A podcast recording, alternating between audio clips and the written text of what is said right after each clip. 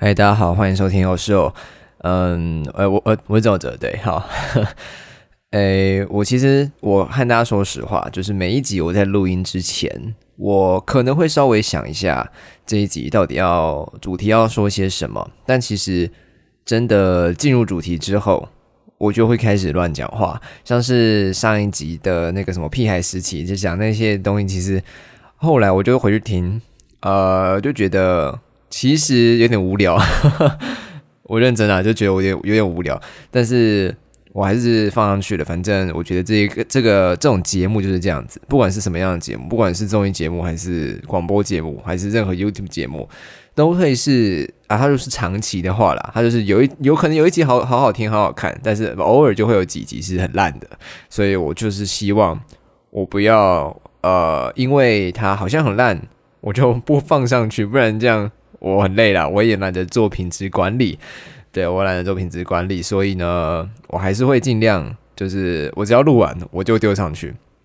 对，然后之前就有问，就有人问我说，呃，我这个是不是认真在经营？呃，认真在经营。我其实也在想这个问题，就是什么叫做认真在经营？就如果你把认真在经营定义成是你是呃誓言要成为那个 podcast 榜上排行榜上的前十名或前一百名好了，这已经很厉害了。呃，如果你誓言要成为这样子的人才成才叫做呃认真经营的话，那我一定不是这样的人，因为我根本就不在乎多少人听这个东西，然后我也不在乎他在。呃，Podcast 的排行榜上是第几名？我我也真的一点不在乎。所以，如果你用这样子来定义的话，那我应该不是在认真经营。但如果你用其他方式来理解认真经营的话，就是呢，我呃付出一些一些心力，可能没有到很多，但是我至少付出心力在制作这个节目上，可能是动脑，或者是呃找素材题材，或者是后置剪辑之类的。呃，然后呢，我把它上传上去，让大家听，至少有一点点的宣传，还有呃听众回馈这样子。如果你觉得这样子就是认真经营的话，那我觉得我应该还 还还算还算认真经营吧。希望希望是这样子。所以呃，我我自己是觉得啦，我不想要去定义自己是不是认真经营，反正我就是在做一档 podcast。那他是不是认真的？我觉得是交给大家来来思考，对，大概是这样子。对，然后说到这种这种这个，嗯，别人会对你的作品产生一些疑问的时候，当然问我这个东西的人，他不是在质疑我，他只是纯粹在问我会不会认真经营这样子。但是有时候你就会在生活中遇到一些，他会质疑你做的事情到底有没有意义。呃，尤其是如果好，我们就用那种很刻板印象的。呃，追梦的例子来讲哈，比如说你是一个呃，你喜欢画画，你喜欢素描之类的，然后你可能家人啊，或者是师长看你每天上课都在画画，他就会问你说啊，你画这个有什么意义？你以后要当画家吗？你你这样子可以喂饱自己吗？就是类似这样子的质问啊，他对你会有这些疑惑。那我觉得，呃，这样的疑惑其实是很。很就像就是非常的尖锐，它是很尖锐的一件一个一个词语或者是一段话，因为那一个人他原本可能做起来也不是说他特别想要以他为呃以他为吃饭的工具，或者是他真的想要成为一个很厉害的画家，他只是单纯的在享受他的兴趣，享受他做这件事情的乐趣而已，但是就遇到了一个人。啊，应该说他他享受他做这件事情的乐趣嘛，然后说不定他正在就是心里有一颗 小小的种子正在萌芽，说啊，他以后可能会想要做这件事情啊一辈子这样子，他有这样子的想法开始慢慢出现的时候，结果就出现一个人啊，他就跟你他就说了那句话说啊，你做这个要要干什么？你做这个有什么意义？这样我们通常都会在英文中就会把它叫成 dream crusher，就是粉碎你梦想的人。对，我觉得这样子的人就是社会上到处都是，真的到处都是。然后他们为什么会想要 crush 别人的 dream 呢？啊，我也不知道，我真的不知道。我觉得这样子的呃一个对待别人的方式呢，其实是很没有礼貌的。因为第一个是你完全不知道对方在想什么嘛，你不知道那个你 crush 的那一个人他的心里到底对这件事情是不是真的超有热忱。但是你在完全不了解。他对这件事情投入程度，还有一些细节之前呢，你就直接对他说，呃，这样子会粉碎他信心，还有任何喜悦的话，我觉得这个是很没有礼貌啦。然后你就显得很像一个，呃，怎么讲啊？一个突然外来的势力，就一拳把一拳把一拳把一个人打死了，然后他可能从此就没有再有办法。成为他想成为的人，对，所以就社会上会有一些 dream crusher，尤其是当这个 dream crusher 呢，他是呃，他是你生命中重要的人的时候，我所谓重要的是，你可能在乎他的想法的时候，比如说家人这样长辈，或者是呃师长，就是你可能对他有点尊敬，然后你会希望获得他的一些这个回馈。或或者说朋友这样子这样的存在，他们如果成为了那个 dream crusher，那我觉得那个 crush 的力道是会非常强烈的，对，所以就是呼吁大家，啊，不管你看到你身边的人在做什么样的事情，你就不要去 crush 别人的 dream，你要去。至少先了解嘛，然后你如果真的想要提出你的一些意见，因为像我们刚刚做那个例子，好了，画画那个例子就是很很刻板印象那种基本的追梦的例子。如果你真的啊，通常你会想要发表你的意见呐，就是说那些话的时候，是因为你看到了你生命中有一些呃例子，让你知道说做那件事情会有一些不好的，可可能会有一些。不好的未来，或者是他有很大的几率不会成功，就是你你因为身边的一些例子而得到了这样子的认知，我觉得这是我觉得这是正常的，因为这就是你生对生命的理解嘛，这是没有问题的。可是别人的生命是不是真的一定是这样子呢？就是以几率来说，他一定是有成功的可能。当然，可能成功的可能那个几率不大，可是他一定有成功的可能。但是你在他。真的要开始走向成功的那个分叉点，就是几率成功和失败的那个分叉点之前呢，你就已经说你一定会失败了。那他根本就没有往成功那条路的呃走过去的可能性。所以呢，就是希望大家在你真的要发表意见之前呢，你可以先去啊，我尽我觉得尽量是用讨论的方式，就是你可以跟他说，呃，哎，你这件你现在做这件事情，你是想要把它当成。职业吗？还是你只是目前只是想要单纯的看看，呃，你喜不喜欢这个东西而已？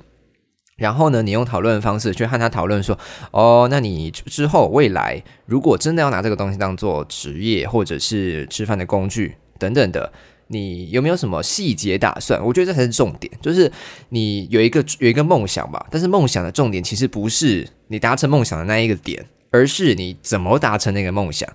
所以。我觉得很重要的事情是，你要呃，如果你真的想要提出一些意见啊，提出一些建议的话，你真的要从过程开始和他讨论起。所以，不管你是家长，不管是老师，还是你是别人的朋友，你要支持别人的话，呃，就算你原本的态度是有点负面的，就是有点反对的话，你还毕竟他是你的朋友嘛，毕竟他是你的小孩，或者是同是你的学生，你还是要对他有一些就是 supportive。就是你要 be supportive 这样子，我也我也不知道怎么怎么形容，但是至少你起初是要是有支持支持人家的，但是你可以在从中从中呢，就是提醒一下他哦，这条路可能会有点辛苦。哎，有点辛苦，那你要不要这么做？这其实完全是他自己的这个决定嘛。你只是提出一些建议，那尽量是友善的角度，友善的角度提出建议，才不会变成一个 dream crusher。OK，好，我刚刚讲的可能有一点混乱，但是我就是突然想到这件事情。那我觉得大家从小到大一定都听过类似的话啊，对，一定都一定都听过类似的就是 dream crusher 的那个。那句话这样子，我觉得大家可以翻一下自己的记忆，应该都有听过。所以，呃，就希望大家不要成为自己不喜欢的那一个那个人，不要成为自己不喜欢的那一种 dream crusher 这样子。OK，好，这是今天稍微简单跟大家分享一下，呃，最近想到的一些小心得，就还是鼓励大家，呃，勇敢追梦，勇敢追梦。那但是你当当然还是要一些务实的这个规划啦，这个很重要。不是说你就一直把梦想一直一直追逐那些很不切实际的东西，但是你从来没有想过怎么去达成它。对，这个还是要务实一点。OK，好，勇敢追梦。好，OK，好，那个最近呢，我我的生活中发生一些重大变化。这个第一个重大的变化呢，就是我从宿舍搬了出来。我原本是住在台大的宿舍，就是长南宿，在长兴街那边，反正就是台大的后门，在台大后门，然后离台大就是一条一过一条马路就到了，就是非常非常的近。但是大家都知道，学校的宿舍呢，就是会有一些缺点。对，有一些缺点，比如说我们是四个人住一间，那那一间房间的大小呢？我觉得啦，我不知道为什么台大的宿舍这么的小。这据我所知，我看到我朋友的宿舍的大小，他们都是。通常都是你门进去，然后会有两边嘛，两边可能就住二四二到四个人这样，或六个人。但是他们的走廊就是从门看进去的那一条路，通常都还蛮宽的，可能可以，嗯，怎么形容呢？你可以放，呃，这好像很难形容，但是我觉得至少超过两公尺吗？大概其实还蛮长的，这样就反反正就比较宽。但是台大进去，它就是跟门差不多的，差不差不多的宽度而已。我就觉得真的很窄，真的很窄。然后你其实，在这么窄的地方待久了，呃，会有点压抑啊，我觉得。然后我们台大的宿舍呢，它男宿是呃，它是床和桌子一整套的家具，然后底下是桌子和一些小柜子啊、书柜这样子，还有衣柜。然后你左边，呃，应该说你旁边的楼梯往上爬，就会是你自己的那一层，你你自己的那一个那一个床。床位，所以它床位是在上面，那下面是你自己的书桌这样子。然后我发现这样的设计呢，就会对我来说是一个很可怕的事情，是因为假如说是冬天好了，冬天很冷嘛，你一起床的时候就会觉得怎么这么冷，怎么这么冷，然后你会不想，就会不想要起床嘛。然后这个时候呢，如果你是在平地的床，就是你的床是跟就是在地上的话。你就算不想起床，你还是会觉得好啦，就起床，然后你就翻个身就下床了。但是呢，如果你是在台大的宿舍，台大南宿的话，你要下床，你要爬一个非常陡的楼梯下床。然后这个时候呢，你下床的那个呃需要花费的精神就会就是好几呃是原本的好几倍。对，原本的好几倍，所以会非常的痛苦。你下床的时候会非常痛苦，尤其是在冬天的时候。然后我们宿舍，我们房间啦，就是冷气都是开整晚的，非常的冷。我也不知道为什么冷气这么强，但是非常的冷。所以我下床的时候，如果呃不不管是冬天还是冷气很冷的时候，都会很痛苦。这个就会大大降低你去上学的意愿。对我我知道大家应该一定都有这个想要。想要翘课的念头，但是如果你下床很容易，然后出门很容易，离学校很近的话，就是你到学校，你从床上到学校的那个成本是很低的，那你当然自然就是很呃阻碍你的那个东西不多嘛，你自然就很就会呃比较愿意去学校。但是如果你到学校那个距离很远，或者是你下床的方式很艰难的话，你就比较不会去想，不会想去学校。所以这是我觉得这个台大南宿一个很致命的地方，就是我没有办法活在这种地方，因为我真的会因为这样子就不太想去上课。对，好，呃，这是第二个缺点嘛？还有什么缺点？比如说像是呢，呃，哦，还有呃，和别人一起住在同一间房间这件事情。虽然说我室友真的都超棒，我室友真的很安静，生活习惯也都很好，呃，我们都不会彼此打扰这样子。我跟我室友其实没有很熟，就是 我们都不会彼此打扰。但是，毕竟他还是一个人，坐在你的后面或者是旁边这样子，你就不能够很自在的在那个空间里面呃生活。不管是你要讲电话，或者是你要打电动之类的，或者是吃饭，你就不能吃一些太重重呃味道太重的东西嘛。总之就是你会觉得你不能够太影响到别人的生活。虽然说他们可能不在乎，像我自己就不在乎，可是你就会一直很压抑，说啊，我是不是讲话应该小声一点？我是不是打电动的时候不能狂骂脏话，然后摔滑鼠？就是会有这样子的一个想法出现，对，所以我总之呢，宿舍就是有有很多我觉得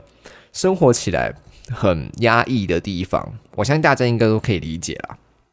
所以我后来就决定，呃，在学校附近就另外再租房子这样子。然后我目前是住在师大夜市的里面，对，师大夜市里面，因为台大附近真的是又贵。然后又难找，真的是真的还蛮难找的。反正我就后来就住在师大夜市里面，这件事也蛮好笑的，是因为我原本就是我呃新家要我要组装一个 IKEA 的桌子，然后我那天晚上没有螺丝起子，就我这边没有螺丝起子，我就在 IG 上求助大家，希望大家可以就是看有没有师大附近的朋友刚好有螺丝起子，然后就真的有一位就我以前国中同学，他读师大，然后他也住在呃师大附近。那他就拿螺丝起子过来给我，就借我这样子。然后他就跟我，他进来看到我的，就是他知道我住哪里之后呢，他就说：“你住的比呃，他就说你住的比我住的离师大还近。”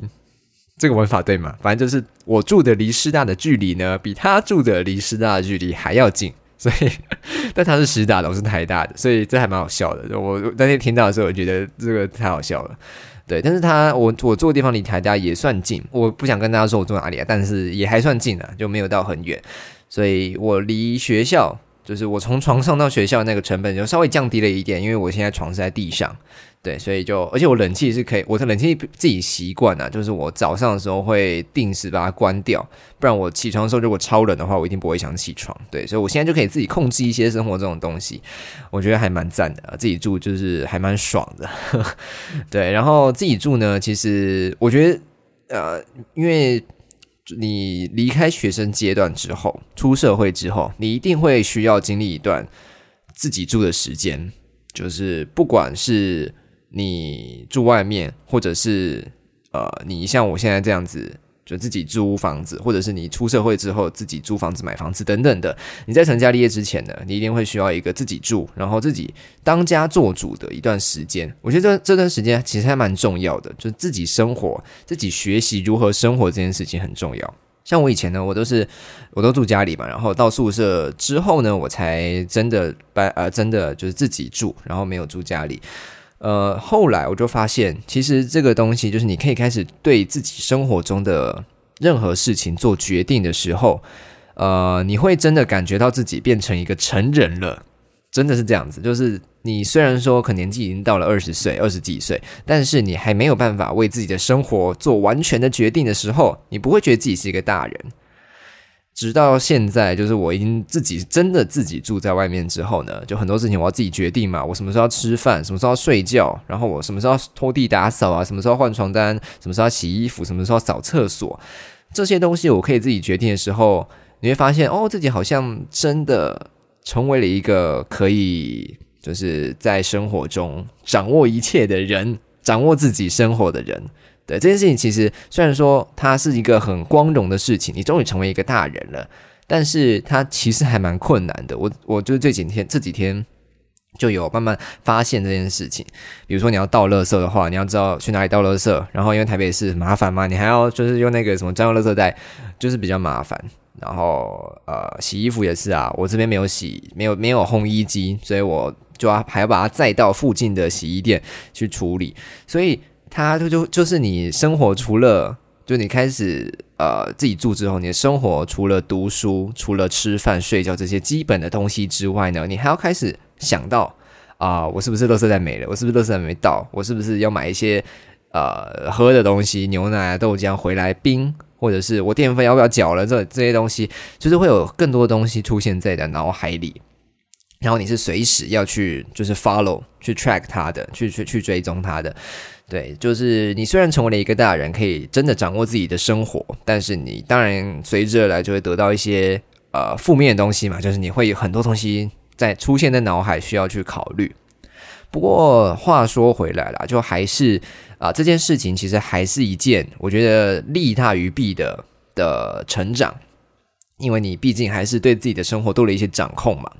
对，所以呃，搬出来住，我就现在搬出来住了，就会有一些东西需要特别去顾虑。然后呢，因为是自己在生活，我这几天就呃刚好，我这几天就下去呃嘉义找我朋友，就是我国中同学，他们在嘉义读书。他们两个呢，有两个人啊，他们两个呢，我觉得是他们其实把自己生活的品质过得还不错的人。这个生活品质的意思是呢，比如说穿搭，还有头发，就他们可能会染头发，然后那个什么烫头发，就是他会把自己弄得好像是一个呃好看的人，好看的人，然后穿的衣服也是很体，那叫什么啊？体面哦，体面，把自己弄得很体面这样子。那出出不去的时候，你就会觉得他是一个呃生活过的其实。呃，还算认真的人，我觉得穿搭是一个很直接的一个呃展现出来的方式。那除此之外呢，像我那个家里的朋友，他读中正大学，然后他在那附近也有自己就是有租房子这样。然后我一进去呢，我就闻到一个味道，就是芳香那个扩香的味道，我就觉得哇，我好像应该买一个扩香放在家里。你就会，你我一进去的时候，我就闻到那个味道嘛，然后我就会觉得说，哦，这个人。好像，嗯，有顾虑到这件事情，就像一个小细节一样，你就会发现他在家里，他觉得他需要一个香味，那他就放了一个扩香在那边，这是他他可以自己决定的，然后确实也带来了不错的效果，因为你会闻到香味就会开心嘛，所以我就发现这个自己生活，你其实就可以先呃用一些方法来让。呃，生活的品质稍微高一点，像是我，我除了去找他们玩之外呢，我们就去逛这个什么 Uniqlo、Q、GU 这些店，然后我就问他们说：“哎，平常怎么穿搭？”因为说实话，我是一个完全不会穿搭的人，真的不会穿搭。我的穿搭呢，就夏天真真的就是 T 恤加短裤，然后冬天就是帽 T 加短裤呃加短裤长裤这样子，真的是真的完全就是这样子，完全没有变。我头发也有在弄，所以我就觉得自己是一个看起来不像是认真生活，就像是一个宅逼而已，就是一个不会出门，然后出门只是为了要上课或者是吃饭的人。所以看起来我就觉得自己不够，就在这方面不够认真，然后品质不够好。呃，所以我就和他们请教嘛。那我后来也买了一些衣服，就想说可以回来试试看。我觉得这是一个踏出去的第一步，就是你我我就希望自己可以把生活的品质。弄得更好一点，这样不只是说你活起来会更对自己有自信，这个我觉得蛮重要的嘛。对自己有自信之外呢，你会让别人觉得你是一个呃，就是我刚刚说的嘛，就是你认真在生活，然后是有呃意识的，就是你对你的生活的品质啊，还有各种的状态是有意识的人，你会知道说自己今天穿的如何，自己今天吃的饭。是好吃的还是不好吃的？然后自己生活的过程呢？那个作息是不是你喜欢的？这个我觉得是是要学习的，就这这个是要学习的。所以我就在这方面我还不会嘛，所以我就去找他们呃学习这样子。当然他们听到我这样称赞他们，应该会蛮爽的。但是我是认真这样子觉得。总之呢，我就呃我后来我就上了台北嘛，我就结束之后我就回台北。然后我就经过师大那边有一间二十二十四小时的家乐福超市，然后我想说，嗯，进去看一下，我现在生活中缺乏什么东西？好了，我进去看一下，然后我就发现我生活中好像缺乏一些有香味的东西，就除了那个扩香之外，我就我就去买了一些比较香的洗发乳和沐浴乳，这样子洗完澡之后，就会真的感觉到自己洗完澡了，不只是头部有点不油，身体不油之外呢，你还会闻到一些味道。我觉得这个就是一些小细节啊，你会觉得生活中真的多了一些快乐的事情。你可以说它是小确幸也好，但是至少它是快乐的。我觉得快乐就好了，就真的是这样子。对，不过有人会说，呃，因为你生活品质提高了嘛，那自然。相应而来的呢，就是你会有比较高的生活成本，像我刚去买的沐浴乳和洗发乳，你就要多花钱嘛。然后你置装费，就你穿的衣服啊、弄头发这些东西，当然要多花钱。或者是像你生活中房间啊，或者是家里放的任何东西，如果是呃不必要的，我可以这么说，就是它不必要、不是必须的东西的话，那它一定是一些额外的成本。但是呢？我又有一个想法，如果你在生活中，就是你这一生啦，不管几年，不管几十年哈，你这一生所买的任何东西都只是必须的话，都只是必须的话，那我觉得你就跟一个山顶洞人没有两样。真的，我觉得真的是这样，就是你买的东西如果全部都是必须的，没有任何的乐趣可言。就是我今天哈，我就只吃饭，我今天只吃饭，然后回到家之后。我就我家里就有一张床，然后我就睡觉，那可能冷气就开一半，可能开到晚上半夜三点就关了，然后我什么都不买，我洗洗头、洗澡、洗脸都是用同一罐这样子。呃，虽然说这样火起来很简单，就真的很简单，但是就少了一些那种你对生活有认知的感觉。我觉得它就是你在生活中，你必须要像是有雷达一样，呃，有一些这叫什么啊？叫 awareness，就是你要对你自己的生活目前进行的状态呢，是有一些是有一些掌控和了解的。然后，如果达成这样的方式呢，就是你多加一些东西在生活里面，多加一些色彩，多加一些气味啊，或者是呃舒适的东西在生活里，你就会真正感觉到自己是有在生活的，而且是舒服的在生活的。对，所以这个前天去加一，前天下去加一，然后我就体悟到这件事情，发现说自己真的应该多花一点时间，把生活的不管是作息啊，或者是一些内容。把它提高一点，对我也不奢望自己变成什么那种养生达人，或者是呃真的很精致的把自己包装成一个很精致的人。我觉得我我不是那样的人，但是至少要到一个平均水准吧。像我现在真的就吃饭都乱吃，作息也没有到很正常。那穿的衣服真的都是真的都是睡衣，就是我去学校穿的衣服都是可能都是我可以。可以拿来当睡衣的衣服，就是它会有一点差别嘛？对，因为我以前就是觉得我穿衣服只要舒服就好，所以可能都都是运动裤或者是 T 恤就这样。但我现在就发现，哦，好像可以真的加入一点乐趣，加入一点不一样的东西在生活里。那个转变其实是可以察觉的，然后它会对你的呃怎么讲呢？它会对你生活的品质就会增加了。我一直我一直讲到生活品质这四个字，会不会一直很会不会很像在？很像在跳针啊，但是这就是我的想法。对你生活品质会提高，对，提高之外呢，我觉得它会让你的这个人多了一些特色，就会让你看起来比较不一样一点。像如果你每天都穿 T 恤，每天都穿那个 Uniqlo 的黑色素 T，加上可能不知道某一条运动短裤，这样每天都出去都像同一个人，然后你可能也还会跟别人呃撞衫，或者是长得跟别人很像，或长得就像一个路人这样子。虽然说这也没有不好，我觉得这也是一个一种生活方式，但我自己不太喜欢。我会觉得，如果我要当一个活在这世上的人，如果我要让我存在，让我的存在是嗯稍微有点意义的话呢，我会希望自己不要活得跟别人一模一样，然后也不要活得毫无色彩，好像生活中没有任何。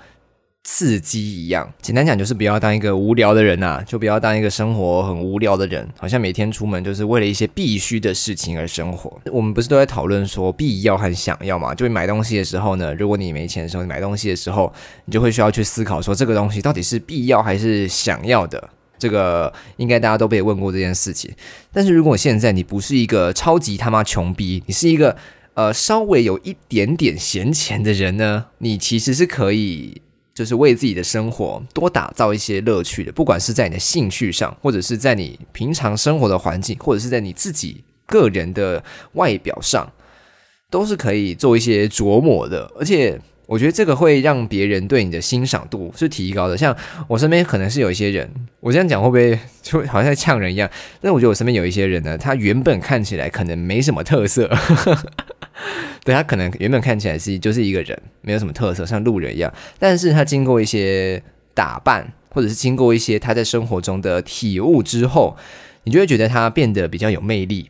呃，不仅是外表上的魅力啊，你会觉得他这个人就是感觉起来好像那个 level 变高了，不是不是什么社经地位的 level 啊，就是他这个人的等级好像提高了，因为他是在生活中多了一些经验，这样子。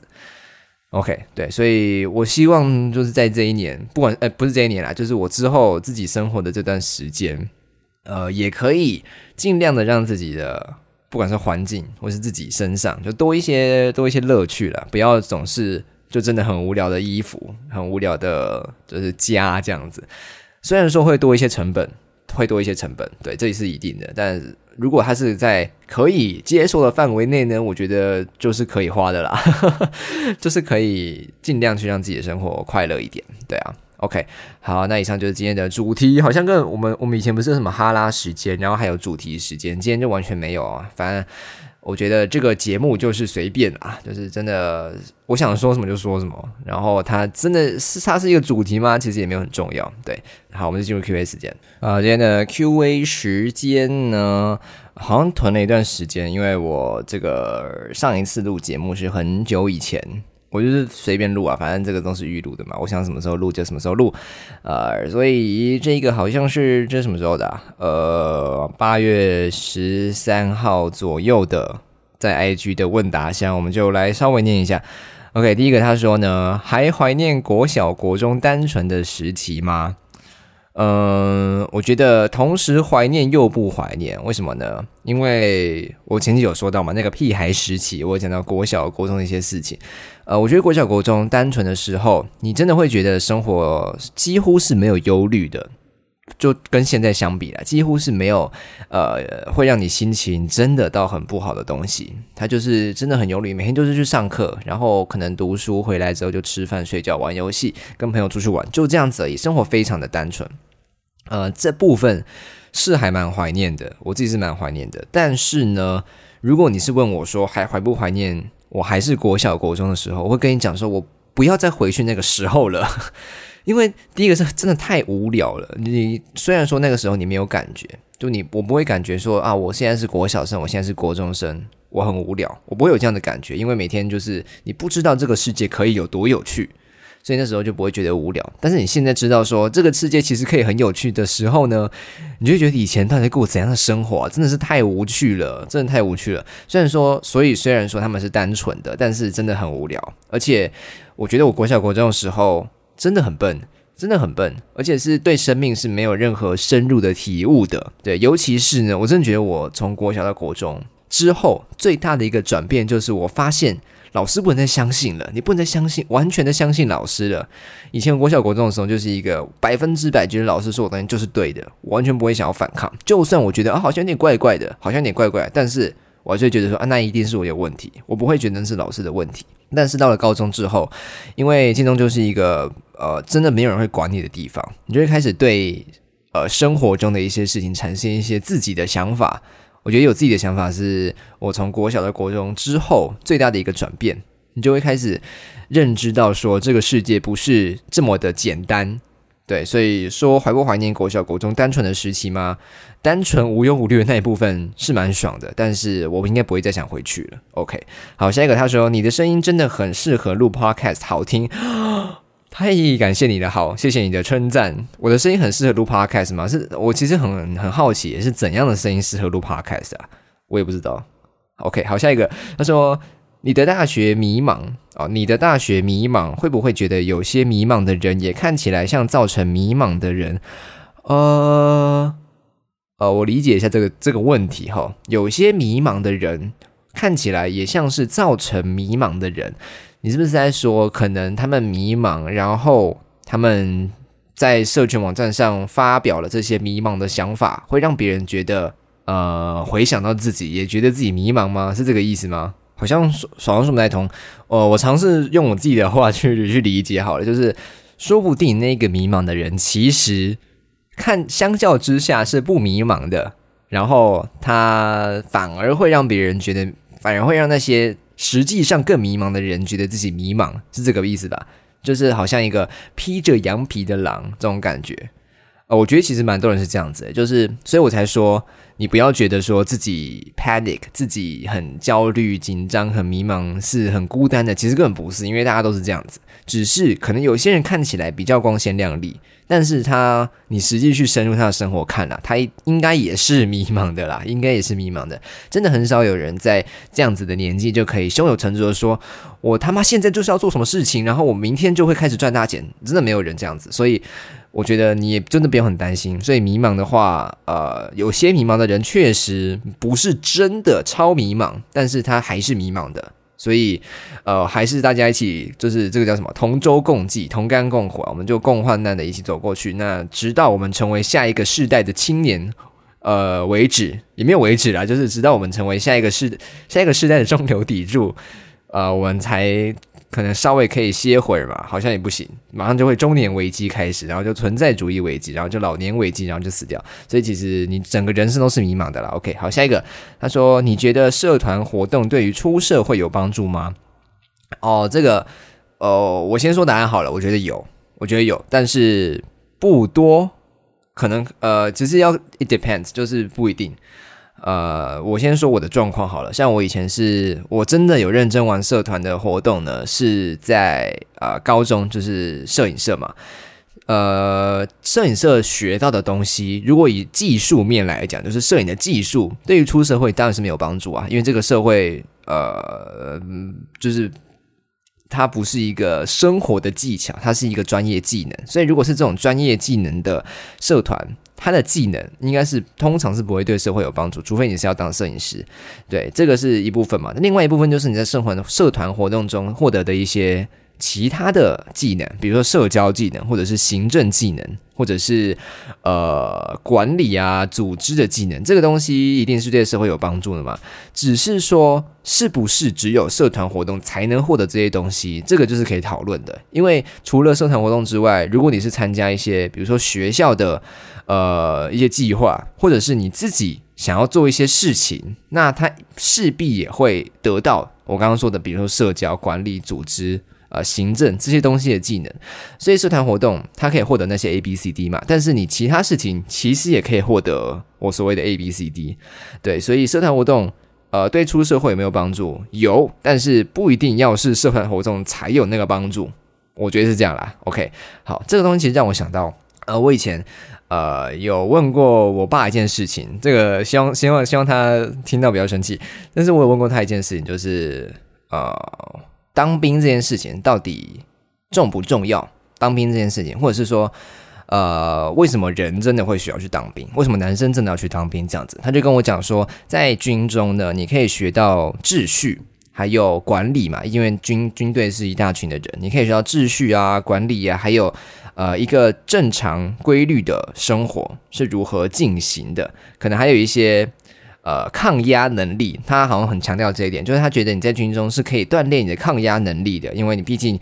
啊，你会被骂嘛，然后你会需要做一些比较辛苦的事情，所以你会锻炼出抗压能力。那时候我就觉得，嗯，还蛮有道理的，确实军中可以获得这些东西。但是呢，是不是只有军中可以获得这些东西？我后来就出现了这个疑问，然后我就想一想，说应该不是，应该不是。所以当兵除了国防上的意义之外呢，我觉得他所可以获得的那些东西，其实不是呃独一无二的，就不是说你要获得我刚刚说到什么管理组织，呃，还有抗压能力，不是只有在军中可以得到。所以呃，你要叫别人去当兵。因为，然后就，然后你用这些东西来说服他的话，应该是说服不了我的，因为我觉得不是只有当兵可以得到这些东西，对，所以社团活动也是类似的意思，就是你可能可以通过社团活动啊获得一些技能，可是它不是唯一的方法，对，OK，好，下一个他说。念黄山料的作品，OK，我我来准备一下啊！我在网络上找到了一些呃黄山料的作品。如果大家不知道黄山料是谁的话，我也不知道，所以呢，我们就来念一下他的东西哈。好，他说啊，这一本书是来自这个三彩文化《人间孤独却与你一见如故》，作者黄山料。他说，将自己活成一道光，如果可以，我也想把阴郁而冷漠的自己活成一道光。如果有人落入黑暗，举手之劳，我能照亮你。好，下一段，他说：“为了活下去，只好强悍。世界上多的是你讨厌的人，而他们的存在……哦，对不起，好，念错了。而而他们存在的理由，是为了提醒你：破折号，破折号，破折号，千万不要成为像他们那样的人。” OK，好，这是黄山料的作品，我觉得非常的非常的有料啊。下个他说能不能分享一下怎么锻炼口才的啊？他同时也问讲的时候不会卡住或者不知道说什么或词穷吗？呃，以前其实会，我其实以前超常词穷的，就我觉得说话是一件会让我很紧张的事情。现在其实也是啦，只是没那么紧张。但是我觉得我可以变得比较不紧张，最大的功劳还是我之前在电台工作的那一年。呃，因为一直每就是几乎每天都要讲话嘛，然后你就会开始知道说一个人他在讲话时候怎样是最流畅的，然后那个词呢要怎么抓，从脑袋抓出来到你的嘴巴再讲出来。那个感觉呢，真的就是要靠你一直讲话来训练。所以说，锻炼口才怎么做？你就是一直讲话，然后记得要听一下你讲话的东西是不是有内容的。这其实有点像是 Chat GPT 哈，Chat GPT 就有点像是一个词语接龙游戏，它就是一直把一些资料库里面的东西就把它抓出来，然后一直排排排排排排成一个像是人类会讲的话嘛。那你要做的事情差不多，只是你更有智慧一点，对你就是把它讲啊排排排排排排出来之后，变成一个有真的有意思的话。这样子，然后它是很顺畅的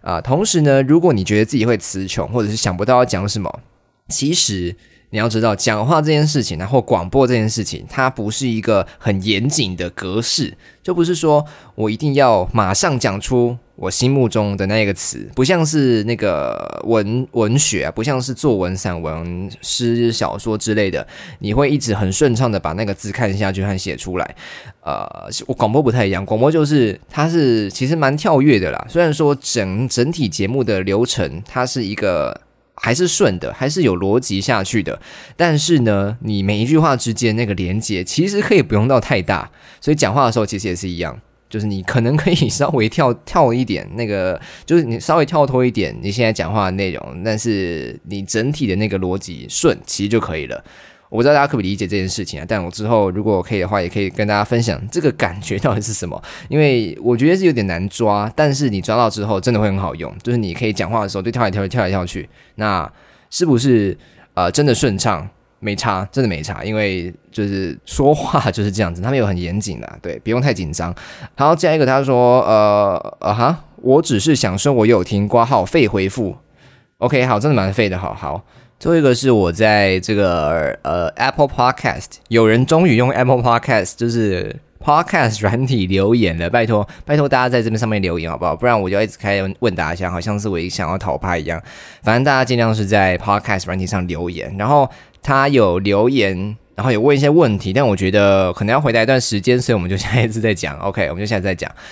呃，所以呃，不过谢谢大家留言哈，我们就下一次再说。就希望大家可以在 Podcast 软体上留言，拜托。然后如果你想要抖内的话，也是可以。我好像有开，但是我不知道有没有开成功，大家可以偷偷看，让我知道有没有成功。OK，好，今天节目到这边，谢谢大家。